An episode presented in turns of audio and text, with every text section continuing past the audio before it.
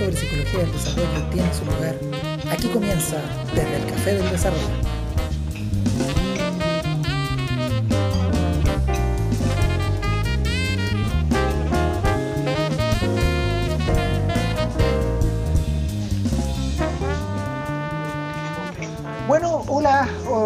Encontramos otra semana. Aquí estamos en nuestro segundo episodio de nuestro podcast casero, menos casero esta semana que hace una semana atrás. Pero bueno, aquí estamos.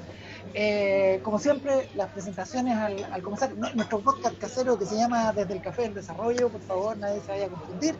Eh, las presentaciones, porque está, va cambiando aquí la gente que se junta en el café semana a semana. Así que por acá, Cristian Sebastián.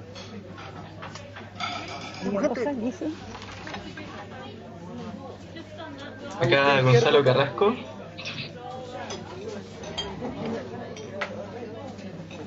Por aquí, por aquí Rodrigo. Y Agustín yo creo que no, no, no se escuchó. Ah, no se escuchó Agustín. Y Gonzalo que nos trasladamos. Exacto. Ya pues gente, esta semana eh, tenemos entre manos un tema polémico, más polémico de lo que pensábamos, ahí lo descubrimos hace un rato atrás, mientras estábamos aquí preparando, eh, pero el tema general es, eh, es bonito el, nombre del, texto que leímos para la semana pasada, que se llama La falacia de la heredabilidad de Moore y Schenck, y gracias a, ese texto vamos a, vamos a a poder discutir un tema que es bastante polémico, da, para, para harto, harta discusión, eh, que tiene que ver con la famosa pregunta eh, cultura versus naturaleza, eh, genes y ambiente, sujeto y contexto, por ahí va la cosa, pero sobre todo por el lado de genes y ambiente. y esta vez ya tenemos una lista de preguntas más o menos interesantes, así que nada, muchachas, démosle, ¿con cuál dijimos que íbamos a partir? Dijimos que íbamos a partir con la pregunta que en psicología, ¿cuándo o en qué casos sirve o es correcto hablar de heredabilidad genética? Eh, bueno, por mi parte yo no lo sé. ahora, como que ahora se nos, se nos genera un, un problema un problema gigante como, como sobre, sobre la utilidad que le, que le damos a este, a este concepto. Porque ya entendimos que, que la forma en la que se entiende coloquialmente eh, no nos sirve, que no nos sirve separar eh, lo, lo, que es los genes de la, del ambiente, entonces este, el, el, desafío ahora es como encontrarle un uso a este concepto que, que bueno, yo creo que los profesores deben saber más cómo, cómo utilizarlo.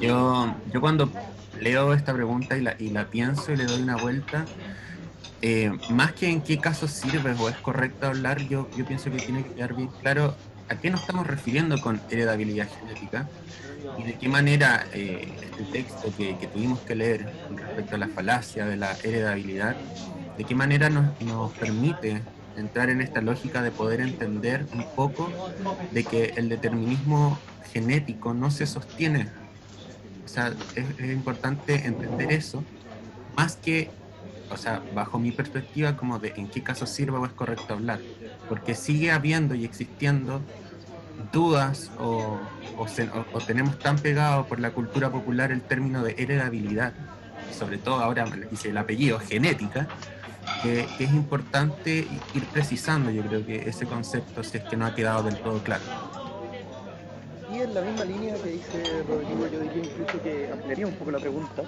porque la verdad también que en biología ya ni siquiera se tiene la lógica tradicional mendeliana eh, de que los genes son una especie de mapa que simplemente se desarrolla, como la idea de que el ambiente es algo que se añade y que la genética precede, sino que desde el momento del mismísimo de la concepción, incluso yo creo que se podría establecer incluso antes, eh, ya el ambiente empieza a interaccionar de manera muy activa con la genética, por lo cual los genes, de hecho, bueno, Schenck en su libro habla de que en realidad deberíamos entender los genes como switches eh, o como diales que se pueden, se van modificando en relación con la actividad neuronal, en relación con las hormonas, eh, incluso en el fondo con el- la misma relación del mismo cuerpo y del cuerpo con el ambiente, con la nutrición, con lo que con, las personas con las que uno se relaciona, y que entonces deberíamos pasar a una concepción interaccionista en realidad. Ahí es donde está el, punto del, del asunto. Es decir, eh, lo conversamos también el, miércoles en la sesión, en la clase, que es que eh, por- en algún momento eh, se decía ya, entonces no tenemos que hablar de heredabilidad, tenemos que hablar de otra cosa, tenemos que usar otro concepto o, otra. Eh, o sea, otro concepto, otra palabra. Eh, y, y claro, yo creo que lo que queremos enfatizar en esta vuelta es que lo que hay que cambiar sobre todo es el enfoque, es decir, de qué estamos hablando. Eh, y en ese sentido, ese enfoque, eh, el, el, lo, lo dice bien y Moore lo, dice, lo, afirma en varios, textos también, que si en algún momento el determinismo genético eh, tuvo algún valor dentro, eh, explicativo dentro de la ciencia, eh, biología y, y- y, ¿cómo se llama? Psicología también, eh, ese valor se perdió hace rato. Ya estábamos todos bastante claros que, eh, es insostenible la idea de que exista algo como los genes sin un ambiente. Es, hacer un análisis, es, como eh, es un análisis abstracto. Eh, los genes existen eh, en un ambiente, en, relación, en- sostenidos por eh, en, un sistema de intercambios, diría la biología y también la, psicología, por ejemplo, el viejo lo diría en esos términos, es un sistema de intercambios que permite la vida. Y por lo tanto, esos genes, sin esos intercambios, con ese contexto, con ese medio, entonces no, no existen, serían unos átomos eh, muertos, digamos, eh, o estarían constituyendo otra, cosa. Entonces, ese es el primer como, mo- énfasis que queremos poner eh, hoy día. Cualquier pregunta que nos hagamos en relación a cómo decir algo que finalmente no es más que determinismo genético, probablemente es una pregunta que está mal planteada. Lo cual nos devuelve a, entonces, ¿de qué estamos hablando cuando hablamos de hereda- heredabilidad? Porque eso es la, tesis de, de, de que cuando hablamos de heredabilidad estamos hablando de algo bien específico eh, que, que no es muy consistente con la idea de que se traspase uno a uno rasgos ni eh, fenotípicos, digamos, directos eh, por una mera expresión de eh, este plan, este plano que estaría armado en los, en los genes. En es- Dale, En dale. ese, en ese sentido, a mí también me parece muy importante decirte que esto tampoco nos lleva a un determinismo social o cultural. Tampoco es que los genes no sean importantes, los genes son importantísimos. Pero en la línea de lo que dice Cristian hay que cambiar la pregunta, hay que, cambiar el paradigma bajo el cual estamos viendo la importancia de los genes. Pero sí, los genes son importantes. No, porque, porque, porque la vida se sostiene en, esos, en, esa, eh, en ese sistema del cual los genes son, son parte. Los genes son importantes en la reproducción celular eh, y en ese sentido, eh, como la psicología, eh, no estamos sosteniendo una, una visión algo así como de, división esencial entre mente y cuerpo, entonces, claro, la psicología también tiene que ver con esa materialidad de la, de la vida. No, estamos hablando de, algo que está como en el éter, eh, en el aire, por decirlo de alguna manera, ni siquiera en el aire, está como en otro plano de realidad. No, es en el plano de la materialidad. Y en, e- y- en esa, en esa línea quizás eh, eh, valdría la pena darse una vuelta por alguna de las preguntas, de las otras preguntas que nos, que nos dejaron eh, para la sesión de hoy, a propósito de ya, ok, entonces, si de lo que se trata es de moverse de este enfoque del determinismo genético, en el cual se entendería que los genes se expresan en rasgos eh, observables, fenotípicos, la cara, color de los ojos, o la personalidad o la inteligencia.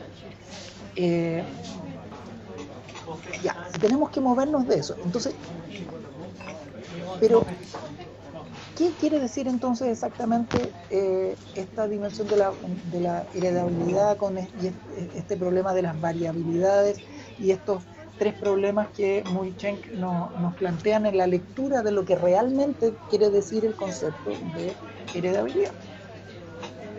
Y en ese sentido, ¿por qué si varían las variabilidades, si varían los pools, si varía la, cantidad de, ¿cómo se llama?, de, la, diversidad de ambientes con los cuales uno hace el estudio, ¿por qué eso me hace cambiar la heredabilidad? Es como agarrar el problema desde el otro lado. ¿Así? Yo creo que hay que abandonar la idea totalmente lineal y causal y, y tener una idea más múltiple. Y en ese sentido, efectivamente, podríamos trazar ciertas heredabilidades, pero de manera más morigerada que, la anterior. A ver, ¿cómo eso de lo, morigerado? No nos, estaremos, no nos estaremos cayendo en el determinismo genético una vez más. Podría ser, y para eso me gustaría escuchar la opinión de alguien más. María Rosa, sálvanos, por favor. Yo lo siento mucho, es que he estado, me he caído como tres veces de, café. Eh, está muy difícil la cosa. Así que ahora parece que con la, con la cámara apagada voy a ver si funciona un poco, un poco mejor. Eh, sí, que ya no sé lo que han dicho, pero no sé si han hablado, por ejemplo, de que este concepto de habilidad tiene más que ver con, las poblaciones en las que se ha estudiado, este, cómo la, diversidad eh, de rasgos fenotípicos, ¿no es cierto?, eh, puede correlacionar con, con ya sea diversidad este, genética, ambiental, eh, y no con un individuo. El, concepto de heredabilidad no se aplica a un individuo. Y cuánto de las características de ese individuo están determinadas, ¿no es por los genes, que como ya hemos visto eh, con las intervenciones anteriores, esa no es la pregunta que había que plantearse, por lo que sabemos hoy en día. Agustín, tú estabas planteando algo. Sí, pero ya lo planteé y estábamos pidiéndole a usted que nos Ok. María Rosa plantea también un, un temazo bien grande, que cómo se confunde esto de pensar que la heredabilidad está asociada a un individuo cuando son estudios a nivel poblacional y, se suele confundir mucho. Yo creo que a varios de los que nos están escuchando en este momento suele confundirse, así que los entendemos. y por eso estamos ahora conversando sobre lo que conversamos. En ese sentido, igual... No, dale, No, no, no. Iba a pasar a la, a la siguiente pregunta, pero complemento. Es que un poco va por. Yo, quería hacer algo, algo parecido, porque aquí hay un tema que es súper técnico, que tiene que ver con esta, la idea de correlación. Eh, y esa idea de correlación eh, tiene que ver también con las distribuciones de frecuencia de la aparición de lo que sea que uno esté midiendo. Entonces, eh, si por ejemplo estamos viendo, estamos poniendo dos distribuciones de frecuencia, cuánta gente, por ejemplo, tiene, no sé, eh, color de pelo rubio, qué sé yo, qué sé, después como eh, trigueño, castaño, pelirrojo, no sé, ya me perdí, eh, negro, negro azabache, no sé. Uno podría hacer como una gradación de, y luego hacer alguna forma de,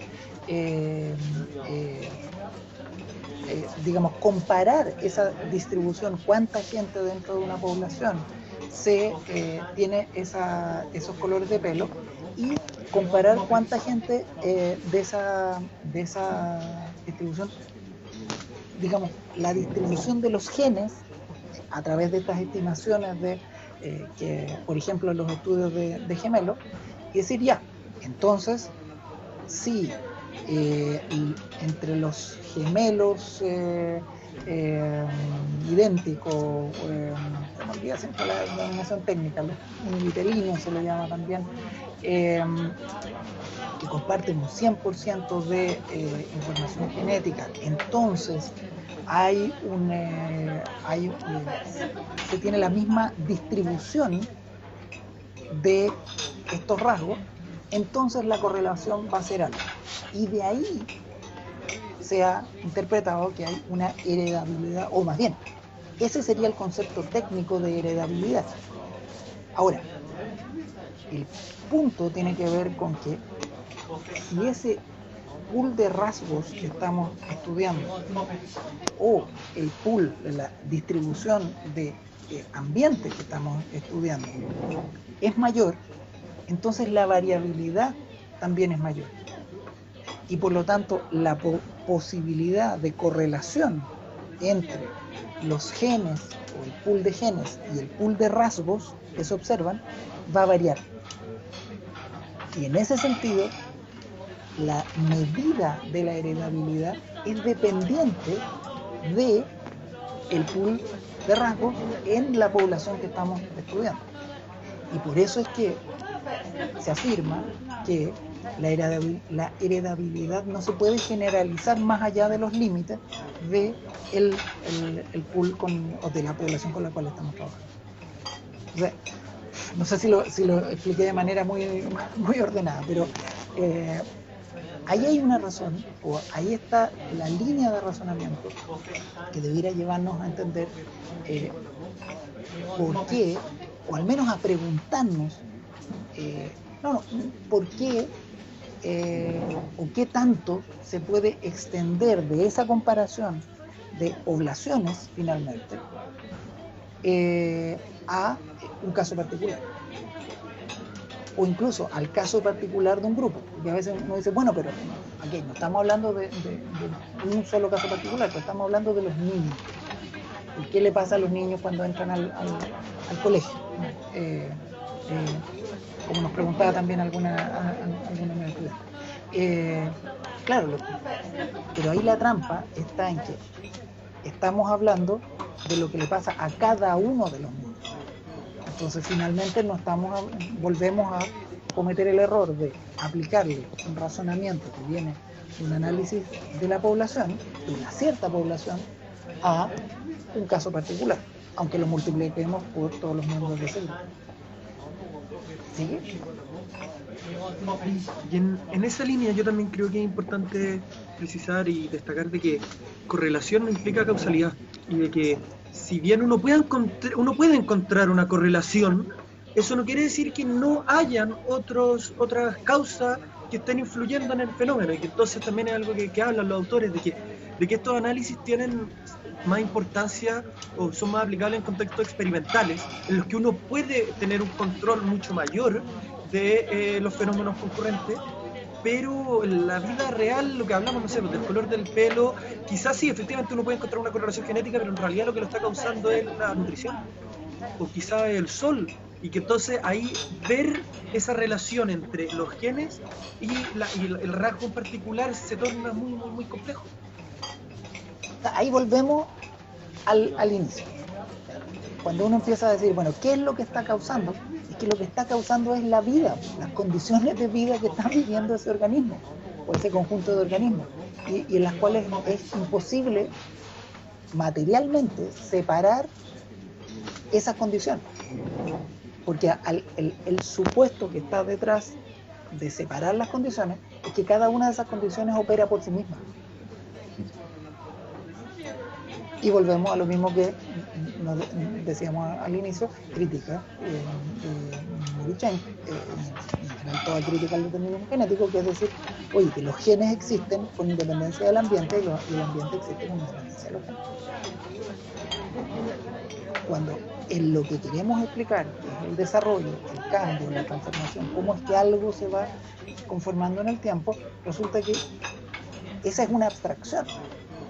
Los genes no existen sin ambiente, el ambiente no existe sin genes en un sentido, al menos de ecológico, digamos. quizás sea el momento como de ir avanzando con las otras preguntas, porque se nos, si no, el tiempo se nos agota. Decíamos que había alguna que, que aquí alguien preguntaba cómo podría relacionarse con la idea de ciclo. Alguien proponía también, quizás a lo que deberíamos apuntar es hacia una comprensión, si no aditiva, al menos eh, multiplicativa del, del- de los factores. ¿Alguno que alguien quiera terciar ahí? Creo que, eh, o sea, la, la forma en que, en que podemos ir entendiendo esto es que hay una constante interrelación, quizá, o sea, no, no sé si, si es como la mejor forma de, de aplicar el concepto de ciclo, pero, pero que entre genes y, y ambiente eh, hay, hay como un ciclo de, interrelación que nunca termina, nunca empieza, es como una circularidad que, que, que en verdad no se puede establecer un, un inicio eh, ni un final eh, deter- determinado, porque es como preguntarse por, el- por qué fue antes, si el huevo o la gallina, y al final no, no llegamos a nada. Eh, quizá, quizá en eso podríamos como ir metiendo esta, esta idea de, de ciclo y también eh, esta, esta idea de, de la ecuación multiplicativa.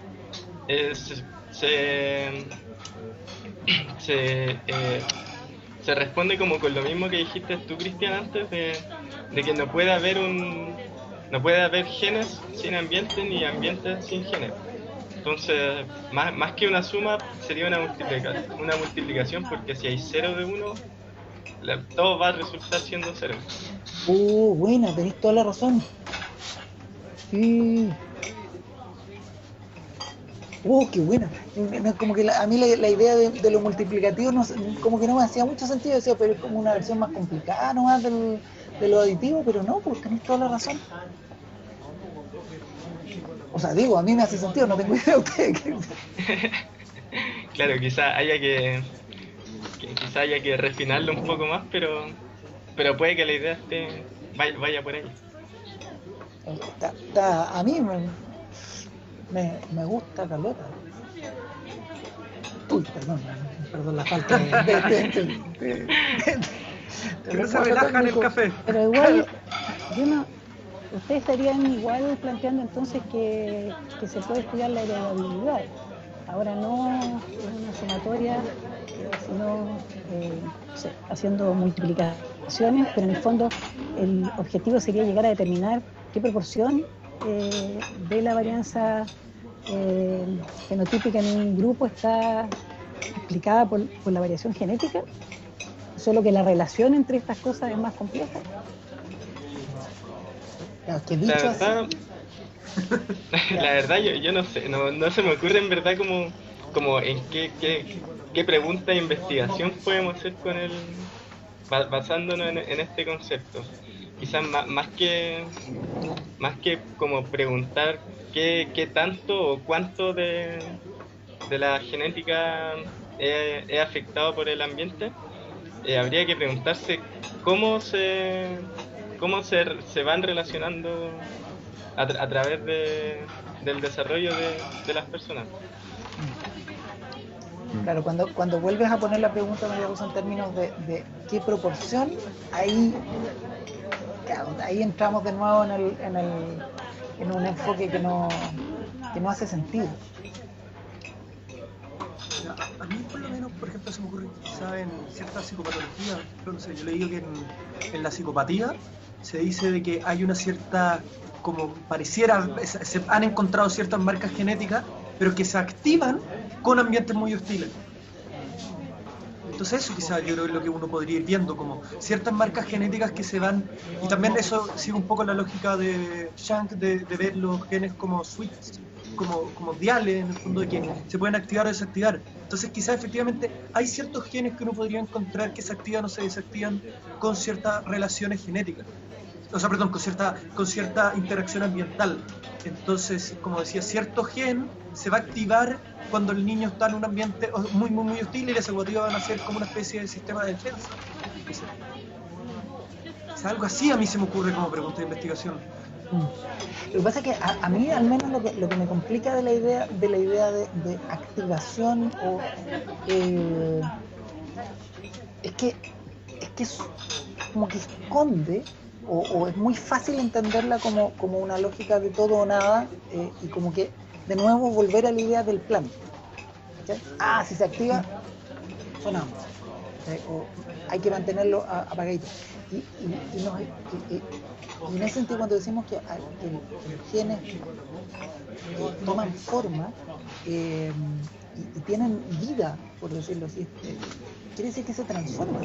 Entonces en ese sentido hay una dimensión que, que se olvida, que tiene que ver con que, eh, y creo que la, la semana pasada, María Rosa, tú lo, tú lo subrayabas ahí también, que es que, que una, una eh, un hito en el desarrollo, en un momento determinado, dispone el desarrollo para adelante.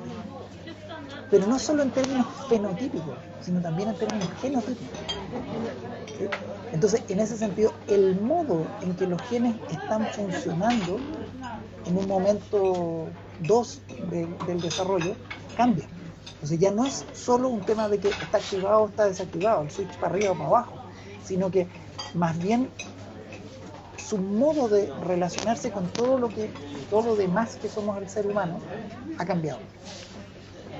Aquí quizás se me cuela la, mirada más como Vygotskiana, eh, que, que yo quiero decir, no es que nos pasemos a otra naturaleza fisiológica, pero la cultura transforma nuestra fisiología, el modo en que nuestras células se relacionan unas con otras para estar vivos.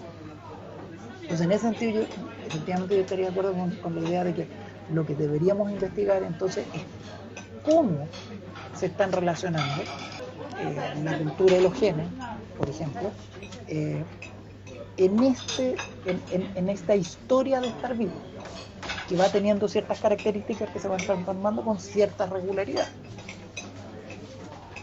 Sí, y si tomamos esa pregunta sobre el, el cómo se va- van in- in- interaccionando los, eh, los genes y el ambiente, tendríamos entonces que cambiar el término con el, al que, con el que estamos trabajando.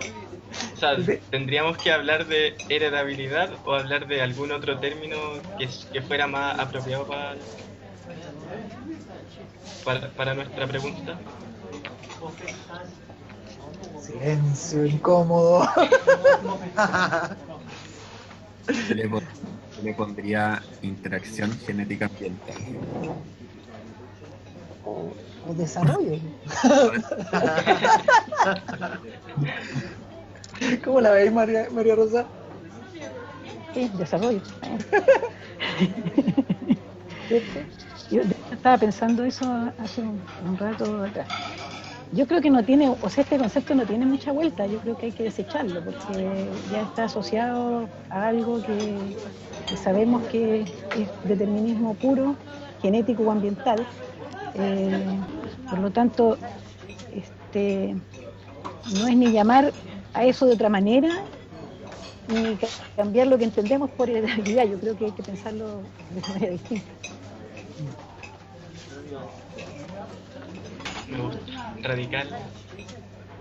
En ese Sí. sentido, yo creo que también podemos aprovechar de pasar a, a otra pregunta que se hizo, ya que estamos hablando de la concepción que se tiene de la heredabilidad y, y los errores que suscita y cómo también nos confunde la cultura. Ujú. Eh, porque alguien decía que, que leyó por ahí, que revisamos con el equipo docente, encontramos la, la referencia, Ahí, la María Rosa fue la, la hábil de, del internet.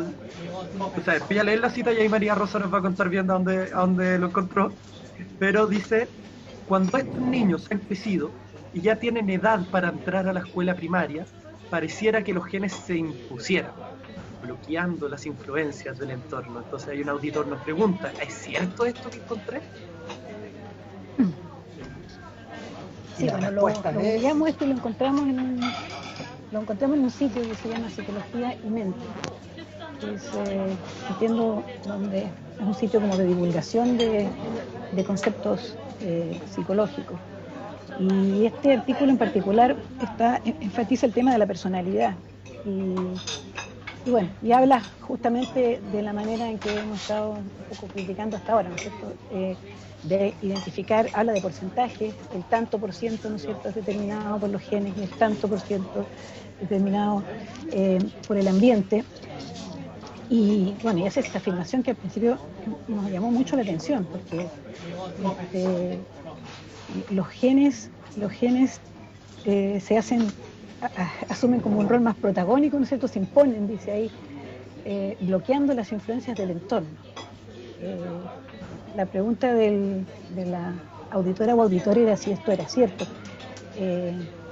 yo creo que de nuevo podríamos decir que la pregunta está mal formulada, eh, en términos de que la plantea, ¿no es cierto?, de una manera determinista, se imponen los genes. Entonces ya como que ahora aumenta la proporción que está explicada por los genes y disminuye la proporción que está explicada eh, por el ambiente. No hay ningún énfasis en algo relacional o interactivo como está proponiendo eh, Agustino Rodrigo. Quizá porque ya se nos va. Sí, estamos, yo creo que aquí tenemos que ir cerrando nuestra reunión de hoy. Eh, nada, quizás solo tomar este ejemplo como algo que veíamos en la, eh, misma sesión, recuerden que hicimos un ejercicio para los que no estuvieron presentes en la, sesión del, miércoles, ustedes saben esto, este podcast lo hacemos en, relación con el curso de Psicología del Desarrollo 1 en la Escuela de Psicología de la, Universidad Católica de Chile. Tenemos auditores fuera de, fuera de Chile ya, estamos muy felices. Eh, entonces hicimos un ejercicio en la sesión en que los, los estudiantes buscaron, googlearon así rápidamente eh, noticias, páginas de internet en que se eh, hablara de relación entre genes y ambiente y no les costó nada encontrar páginas como esta en que efectivamente este enfoque del determinismo genético eh, está súper presente y, con estas formas que suenan súper científicas, de meterle números, porcentajes y explicaciones. Eh, pero que nada, pues, esperamos que en esta conversa eh, eh, hayamos podido ir argumentando un poquito y participado en la conversación de por qué finalmente, como decíamos ya un instante, el enfoque está mal planteado. y cualquier razonamiento que vaya, hagamos desde ese, punto de vista probablemente está destinado al, al fracaso. Entonces, la pregunta que queda sobre la mesa y que seguiremos conversando en las próximas sesiones de nuestro curso y del podcast es, bueno, y entonces, ¿cómo se piensa esta cuestión? ¿Cómo podemos pensar el desarrollo de una manera no determinista genética, no determinista cultural o ambiental, no como una sumatoria, eh, sino de otro modo? Eso vamos a seguir conversando. Yo tenía ganas de agregar una sola cosa cortita. Oye. No, no, pero muy, muy, muy cortita. Decir simplemente que creo que esto también nos recuerda lo importante que es revisar las ideas subyacentes a la metodología científica. Y que no que con que nos muestren un gráfico o una estadística muy bien diseñada, digamos, oh, esto es. Eso simplemente. No se puede estar más de acuerdo. Sacó café. ya, gente, vamos. Sacado por hoy. Eh, eh, en la duda que quedó la semana pasada, eh, ¿pagaron la ayudantía? ¿No? No, no, todavía. Ok. ya, entonces seguimos pagando la cuenta yo. ¡Mozo! ¡La cuenta! Ya cabrón, nos vemos. Cuídense. Nos vemos. Chao. Chao, gracias. Hasta la próxima semana. Recuerden el foro de preguntas. Eso.